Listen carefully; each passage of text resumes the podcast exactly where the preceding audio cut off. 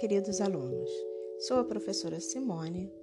Esse é o podcast 7 de Ciências da fase 9 da Educação de Jovens e Adultos do Ensino Fundamental do segundo bimestre. Aula 2 Continuação de fonte de energias renováveis. Vamos ver nessa aula a geotérmica, biomassa, oceanos e hidrogênio. Energia da biomassa. A biomassa corresponde a toda e qualquer matéria orgânica não fóssil. Assim, pode-se utilizar esse material para queima e produção de energia. Por isso, ela é considerada uma fonte renovável. Sua importância está no aproveitamento de materiais que seriam descartáveis, como restos agrícolas, é, e também na possibilidade de cultivo desses materiais utilizado bastante o bagaço da cana-de-açúcar. Existem três tipos de biomassa utilizados como fonte de energia: os sólidos, líquidos e os gasosos. Combustíveis sólidos podemos citar a madeira, o carvão vegetal e os restos orgânicos vegetais e animais. Os combustíveis líquidos temos o etanol, o biodiesel e qualquer outro líquido obtido pela transformação do material orgânico por processos químicos ou biológicos. Os combustíveis gasosos, aqueles que são obtidos pela transformação industrial ou até natural de restos orgânicos, como o biogás e o gás metano, coletado em aterros sanitários.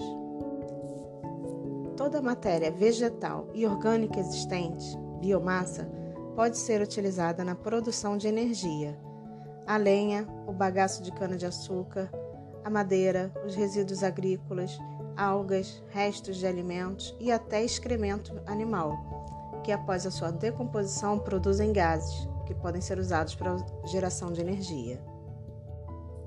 Energia geotérmica. Energia geotérmica ou energia geotermal é a energia obtida do calor presente no interior da Terra Circundando o núcleo existe uma camada chamada manto, que é formada por magma, semelhante à lava dos vulcões, e rocha. A última camada mais externa é a é crosta terrestre, onde habitamos. A crosta terrestre tem espessura variável e é quebrada em vários pedaços, são as fissuras, conhecidos como placas tectônicas.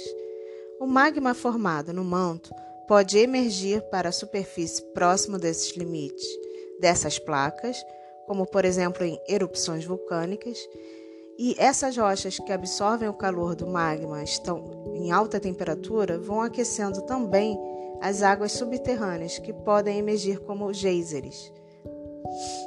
Para a geração elétrica, perfura-se o solo onde há grande quantidade de vapor e água quente, os quais devem ser retirados por dutos e conduzidos a um gerador na superfície da Terra para a transformação da energia geotérmica em elétrica. É uma fonte de energia renovável, porque o calor é produzido continuamente nessas camadas internas da Terra. Essa fonte é utilizada geralmente em regiões com alta atividade vulcânica ou encontro de placas tectônicas. Os países que utilizam são Islândia, Itália e Estados Unidos. Uma das maiores vantagens da produção de energia elétrica por meio da energia geotérmica é que este método ajuda a conservar combustíveis fósseis não renováveis. Reduzindo o uso desse tipo de combustível, é possível reduzir a emissão de gases que prejudicam a atmosfera terrestre. Esse sistema energético possui um custo inicial elevado, e ainda que a manutenção de alguns componentes do sistema seja barata, o custo de manutenção dos canos é bastante elevado. Energia oceânica. A energia gerada a partir desta fonte vem dos oceanos, de onde se aproveita o movimento das águas. Essa energia pode vir das ondas, das marés e das correntes marinhas, transformando a energia mecânica dos oceanos em energia elétrica. O aproveitamento dessa fonte ainda está em desenvolvimento. Para o aproveitamento dessa energia, é construída uma barragem em locais de grande amplitude de maré, onde a passagem de água gira uma turbina, transformando a energia cinética em eletricidade, maremotriz.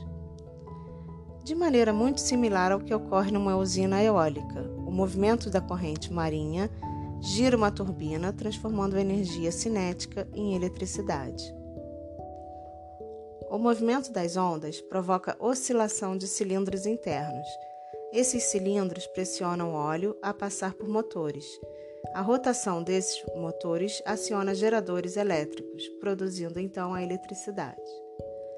O movimento das ondas empurra os flutuadores para cima e para baixo e permite acumular água sob alta pressão numa câmara interna. Essa câmara libera jatos d'água sobre uma turbina ligada a um gerador de eletricidade. Dessa forma, há a transformação da energia cinética das ondas em energia elétrica. Paramos por aqui. Até a próxima aula.